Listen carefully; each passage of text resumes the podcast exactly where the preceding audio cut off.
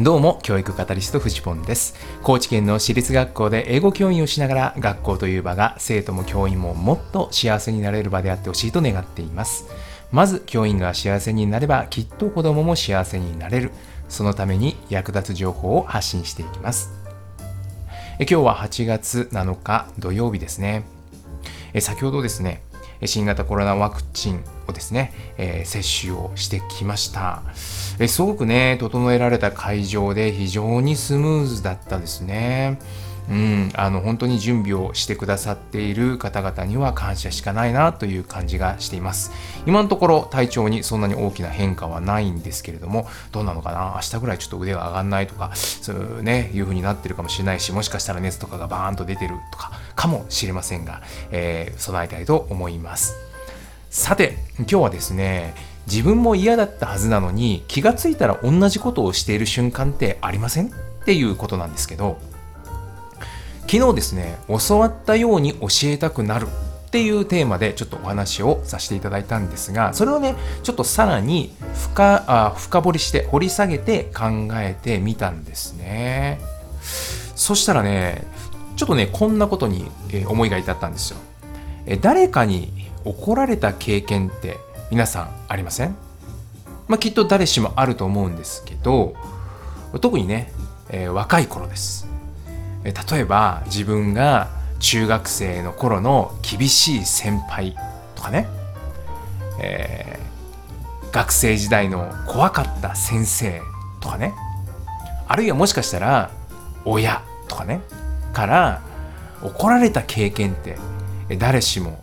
あると思うんですよ。でねこれ不思議なんですけどその時はね怒られた時はいやもう何言ってんだこの人ってめちゃくちゃムカついてたんですよ。けど時が経って気がついたら自分も他人に同じことをしていたっていう経験これありません？や先輩にねああだこうだ言われててなんでそんなこと言うのかなそんな無理だってとかっていうふうに思ってたはずなのに立場が変わって自分が先輩になった時に同じことを言ってるとかまあ私は先生ですから先生にね怒られて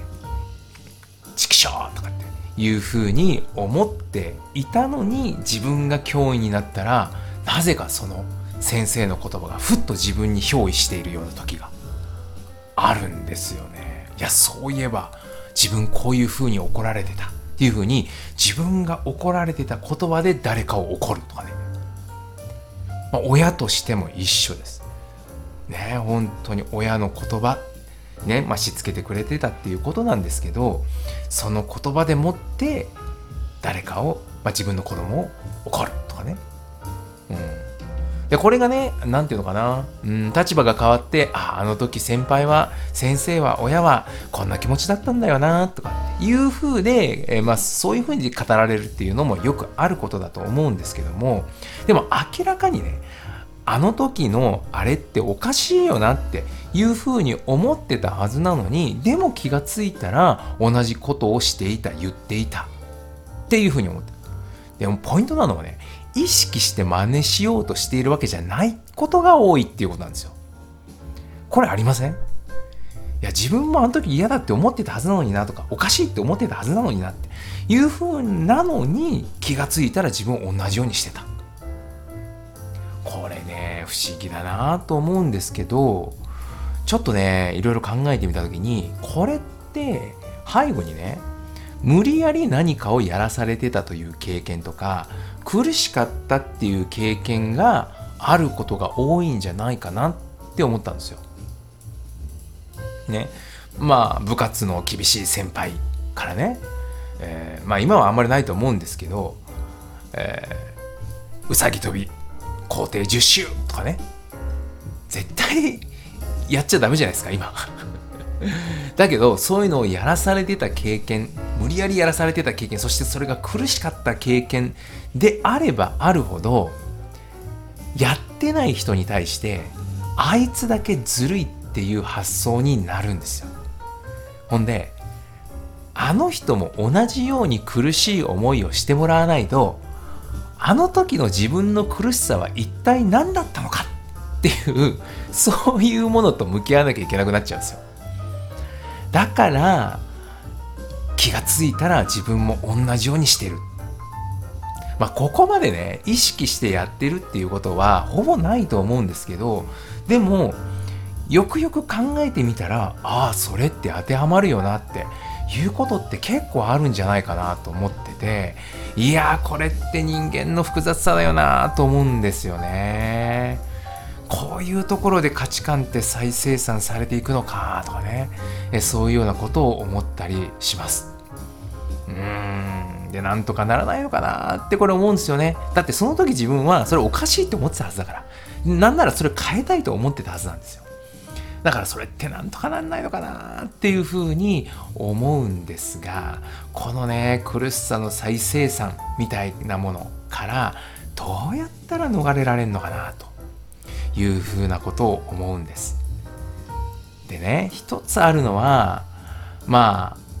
相手を変えようってしてもおそらくうまくいかないってことですね。うん。でこれは多くの人も多分指摘してると思います。うん。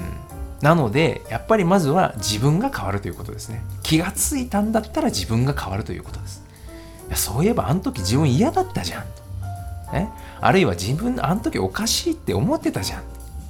ていうふうに気づいたんならそこから自分が変わるってことですね。そしてねその変わるってことはこれも前にねちょっと話したことあると思うんですけどやっぱり不安なんですよね。めちゃくちゃ不安なんですよ変わるっていうことは。なので学び続けるってことですね。自分自身をアップデートしていくっていうこと、まあ、それを通して、えー、やっぱりこっちの方が正しいでいいのかなってその不安を乗り越えられる確信がどこかで得られたらひょっとしたら自分自身は変われるかもしれないですね。苦しさの再生産から逃れるためには学び続けること。自分が起点になれば世界は変わるかもしれません。いかがでしょうか？何かの参考になれば幸いです。それでは今日も頑張りましょう。走り出せば風向きは変わる。ではまた。